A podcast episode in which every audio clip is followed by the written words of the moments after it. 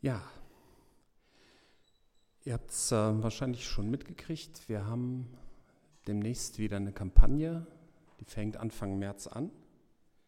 Es geht dabei um äh, das Buch, Predig Buch des Predigers, ist ja nur einer, welcher ja König Salomo ist.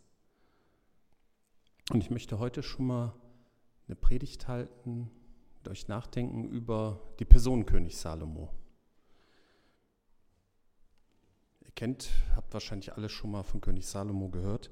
Also der Name ist ja auch im nicht-kirchlichen Umfeld bekannt, ne? weil da, es gibt dieses Sprichwort des salomonischen Urteils.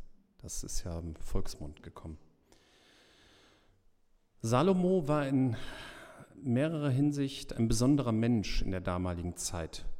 Und eine Besonderheit war, dass er nahezu tun konnte, was er wollte.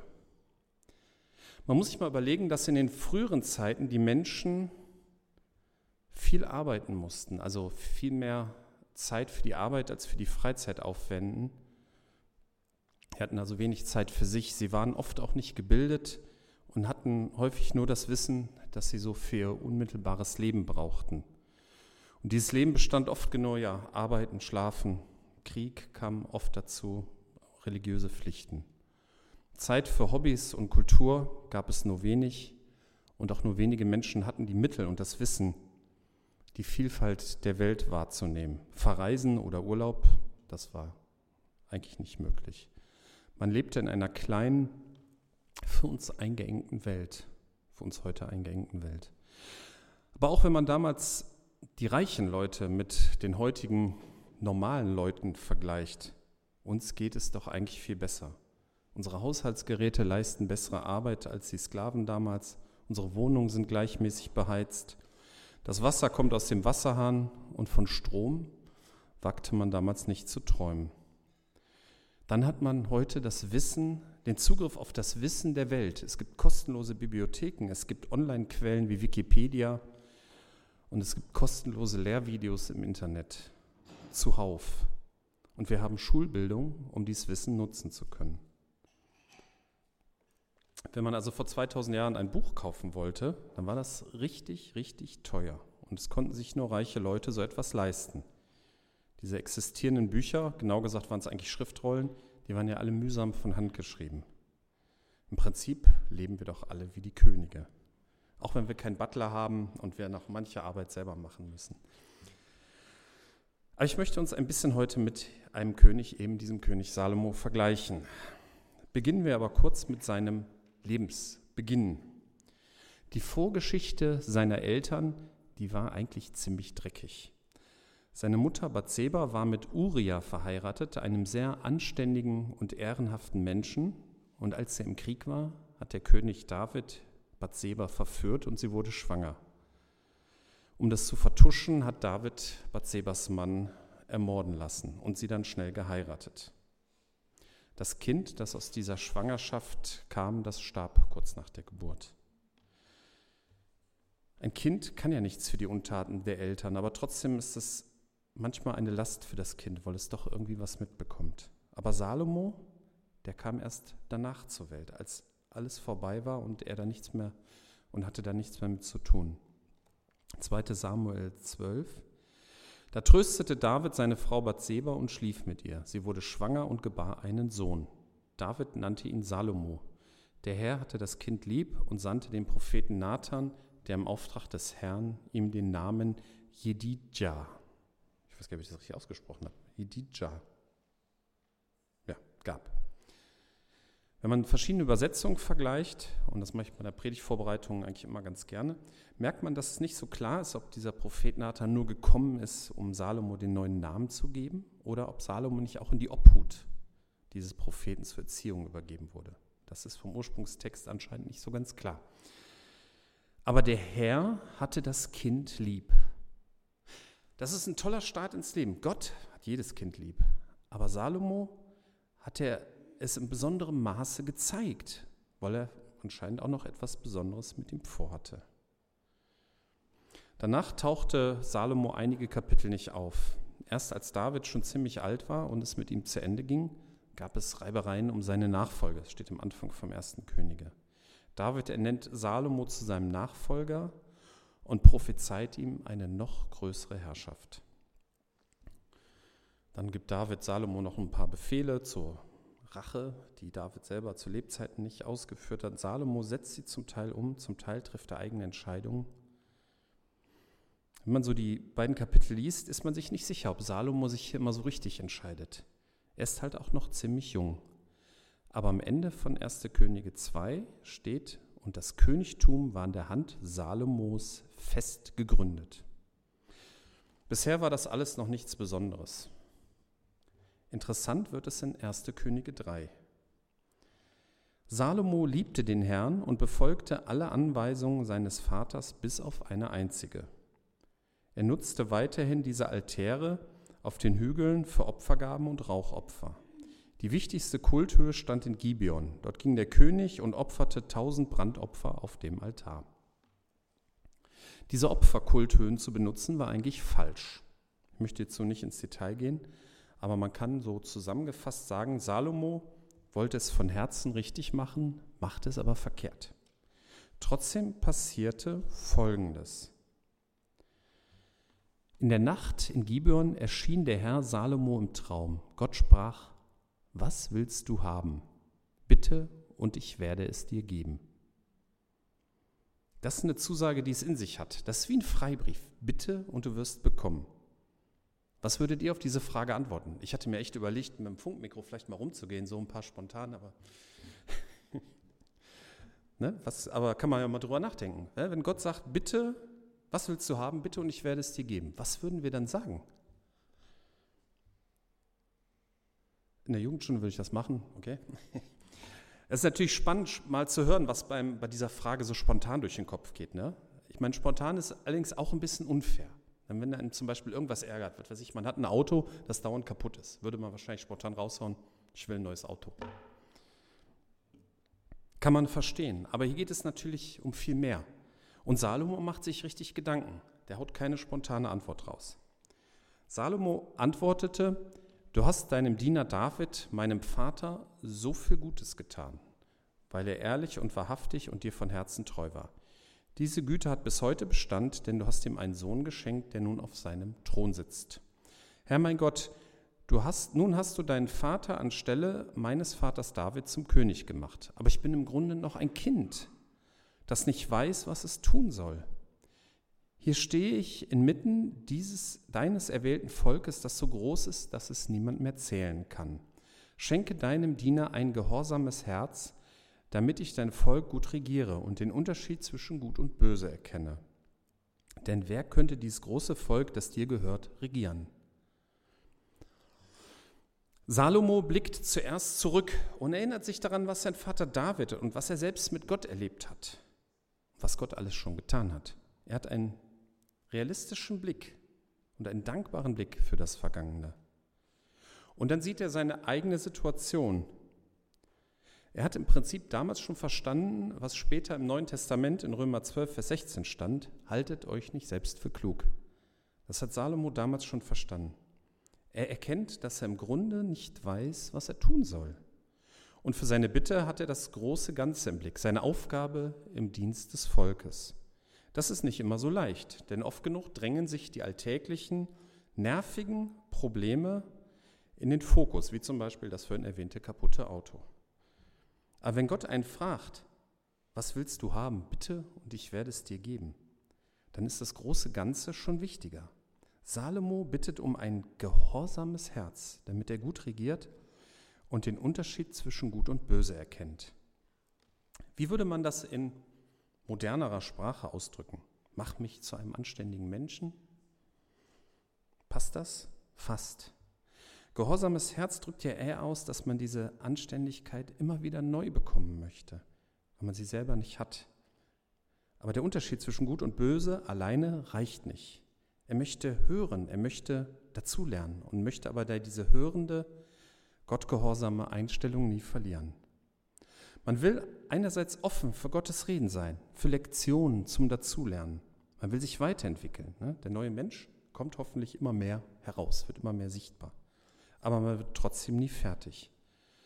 Man braucht sein Leben lang dieses gehorsame Herz. Ein weiterer Punkt ist noch, dass Salomo seine Aufgabe im Blick hat, nämlich das Volk Israel zu regieren. Er weiß um seine Aufgabe, sie ist eindeutig. Das ist bei uns persönlich vielleicht etwas schwieriger festzustellen. Was ist deine und meine Aufgabe im Reich Gottes, in der Gemeinde? Die alltäglichen Aufgaben wie Familie versorgen, Wohnung aufräumen und was einem sonst noch so einfällt, die hat man sowieso. Manche mehr, manche weniger. Salomo wird wohl nicht selber aufgeräumt haben, der hat dann wahrscheinlich dann doch seine Leute dafür gehabt. Aber in irgendeiner Form sollte er schon für seine Familie sorgen. Wir wissen aus der Bibel, dass sein Vater, König David, diese Aufgabe zum Teil auch vernachlässigt hat, weil er manchen Söhnen einfach nie Grenzen gesetzt hat. Ich glaube, dass, für jedes Gemeindemitglied auf, dass es für jedes Gemeindemitglied Aufgaben in der Gemeinde gibt, die für den oder diejenige irgendwie zugeschnitten sind die vielleicht manchmal auch anstrengend sind, aber die trotzdem passen und letztendlich auch irgendwie Freude machen. Vielleicht sogar Spaß, wenn ein Christ Spaß haben darf. Doch.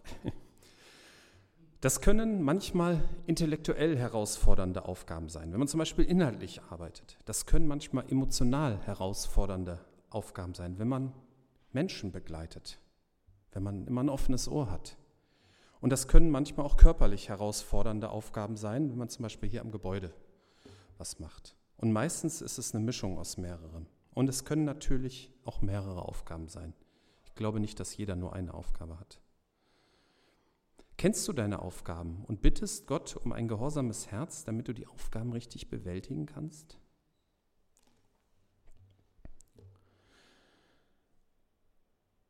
Wie reagiert Gott eigentlich auf Salomos Antwort? 1. Könige 3, 10 bis 14. Dem Herrn gefiel Salomos Antwort und er freute sich, dass er ihn um Weisheit gebeten hatte. Deshalb sprach Gott zu ihm, dies war deine Bitte und nicht ein langes Leben oder Reichtümer für dich selbst oder den Tod deiner Feinde. Darum will ich dir geben, worum du mich gebeten hast. Ich schenke dir Weisheit und Verstand, wie kein Mensch vor dir sie besaß und keiner sie mehr besitzen wird. Darüber hinaus gebe ich dir, worum du mich nicht gebeten hast, Reichtum und Ehre Dir wird kein König gleichkommen, solange du lebst. Und wenn du mir gehorchst und meine Gesetze und Gebote hältst, wie dein Vater David es getan hat, schenke ich dir auch ein langes Leben. Welche Frage drängt sich einem hier als erstes auf? Vielleicht kann ich auch reich werden, wenn ich um Weisheit bete. Mit so einer Einstellung wäre ein Gebet um ein gehorsames Herz natürlich nicht mehr ehrlich. Ich denke, man kann hieraus herleiten, dass eine ehrliche Einstellung Gott gefällt, ohne Hintergedanken. Na, wie zum Beispiel, wenn ich aufrichtig bin, kriege ich noch ein bisschen mehr. Das ist schon wieder Hintergedanke. Man kann Gott natürlich nicht steuern oder manipulieren. Aber Gott gibt Überbitten und Verstehen. Das glaube ich schon. Manchmal glaubt man das ja nicht und es gibt so einen Spagat zwischen Dankbarkeit und Benennung der eigenen Probleme. Es ist natürlich verkehrt, die eigenen Sorgen und Probleme zu verdrängen. Ne? In der Bibel finden wir genügend Beispiele, wie Menschen ihre Sorgen oder sogar ihre Aggressionen herausschreien. Es gibt Rachepsalmen, also da staunt man schon, was so manch einem, Psalm, was manch einem Psalmist so durch den Kopf geht und was er so fühlt und bittet. Oder es wird geklagt und gejammert und das ist auch völlig in Ordnung. Wichtig ist dabei aber auch nicht zu vergessen, was Gott schon getan hat. Das ist natürlich leicht gesagt, aber ein dankbares Leben, in dem man die Sorgen und Probleme richtig einordnet, zu Gott bringt und sich ihnen stellt, das ist eigentlich der Königsweg. Und dass Salomo so viel hier bekommt, das hat, glaube ich, auch damit zu tun, dass Gott noch einen weiteren besonderen Plan mit ihm hat. Es bleibt nicht bei seiner Aufgabe, das Volk zu regieren, sondern mit neuen Gaben bekommt er auch neue Aufgaben, die er auch umsetzt. Er nutzt seine Weisheit und gibt sie weiter. Wir finden in den nachfolgenden Kapiteln Beschreibungen über Salomos Weisheit, auch über seine Fähigkeiten als König und auch als Bauherr.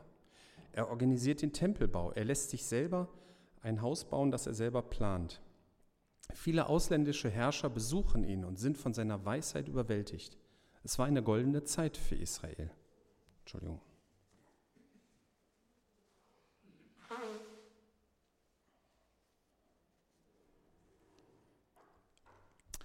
Ja, kommen wir zu Salomos Ende. Leider ist es am Ende von Salomos Leben nicht mehr so golden. 1. Könige 11, 1 bis 12. König Salomo liebte viele ausländische Frauen. Außer der Tochter des Pharaos heiratete er noch Frauen aus Moab, Ammon, Edom, Sidon und aus dem Volk der Hethiter. Das waren die Völker, von denen der Herr seinem Volk ganz klar befohlen hatte, lasst euch nicht mit ihnen ein, denn sie würden euch dazu verführen, ihre Götter anzubeten. Doch Salomo hatte eine Vorliebe für sie. Er hatte 700 Frauen und 300 Nebenfrauen und sie beeinflussten sein Herz. Als Salomo alt geworden war, hatten seine Frauen ihn so weit gebracht, dass er ihre Götter anbetete. Er vertraute nicht mehr länger allein auf den Herrn, seinen Gott, wie sein Vater König David es getan hatte. Salomo betete Astarte, die Göttin der Sidonier, an und Mikom, den abscheulichen Gott der Ammoniter. Und so tat Salomo etwas, was dem Herrn missfiel. Er hielt sich nicht mehr ausschließlich an den Herrn, wie sein König, wie sein Vater David es getan hatte. Er ließ für Chemosh, ja, so geht es noch weiter. Ähm, der Herr wurde zornig über Salomo, weil sein Herz sich von dem Herrn, dem Gott Israels, abgewandt hatte, obwohl er ihm zweimal erschienen war. Und er hatte Salomo eindringlich davor gewarnt, andere Götter anzubeten. Doch Salomo hörte nicht darauf. Da sprach der Herr zu ihm, weil du meinen Bund nicht gehalten und meinen Gesetzen, die ich dir gab, nicht gehorcht hast, werde ich dir dein Königreich nehmen und es einem deiner Diener geben. Doch um deines Vaters Davids willen werde ich es nicht zu deinen Lebzeiten tun, ich werde es deinem Sohn wegnehmen.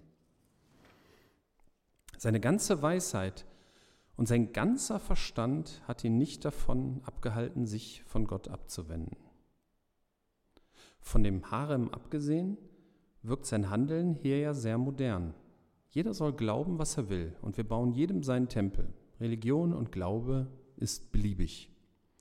Es fehlt noch so das Unausgesprochene, was man ja manchmal hört, Hauptsache du glaubst irgendwas. Irgendwie ist sein gehorsames Herz im Laufe der Zeit verloren gegangen. Selbstverständlich ist Religionsfreiheit ein wichtiger Grundwert einer Gesellschaft. Als Auftrag der Politik ist das richtig. Aber der eigene Glaube darf nie beliebig sein. Wenn wir selber uns nicht sicher sind, dass Jesus Christus, Gottes Sohn, auferstanden und für unsere Sünden gestorben ist, dann ist unser Glaube nutzlos. Die Sündenvergebung ist real. Und das steht zum Beispiel im 1. Korinther 15, Vers 17, steht das ja auch ganz eindringlich. Wenn aber Christus nicht auferstanden ist, dann ist euer Glaube nutzlos und ihr seid nach wie vor in euren Sünden gefangen. Und es geht natürlich darum, Menschen davon zu überzeugen. Das ist der Gesamtauftrag. Gesamtaufgabe, das Gesamtziel, aus der sich alle Aufgaben in der Gemeinde in irgendeiner Form ableiten. Und vielleicht sind wir nicht so schlau und weise wie Salomo, aber wir können auch im Alter das gehorsame Herz behalten und mit Jesus den Weg bis zu Ende gehen. Und darauf kommt es an. Ich komme zum Schluss. Salomo hatte einen guten Start ins Leben. Er wurde als jemand bezeichnet, den Gott liebt. Und Gott fragte Salomo, was willst du haben? Bitte und ich werde es dir geben. Was würden wir darauf antworten? Salomo kennt seine Grenzen und er hält sich überfordert. Aber er kennt seine Aufgabe und bittet um ein gehorsames Herz, um richtig und falsch unterscheiden zu können und um seine Aufgabe richtig erfüllen zu können. Was sind unsere Aufgaben? Haben wir dieselbe Bitte? Gott gefällt diese Bitte und er gibt über Bitten und Verstehen. Und mit den neuen Gaben bekommt er auch neue Aufgaben, die er auch nutzt und ausführt. Und am Ende seines Lebens verliert er leider irgendwie sein gehorsames Herz. Sein Glaube wird beliebig. Davor hat ihn all seine Klugheit und Weisheit nicht geschützt.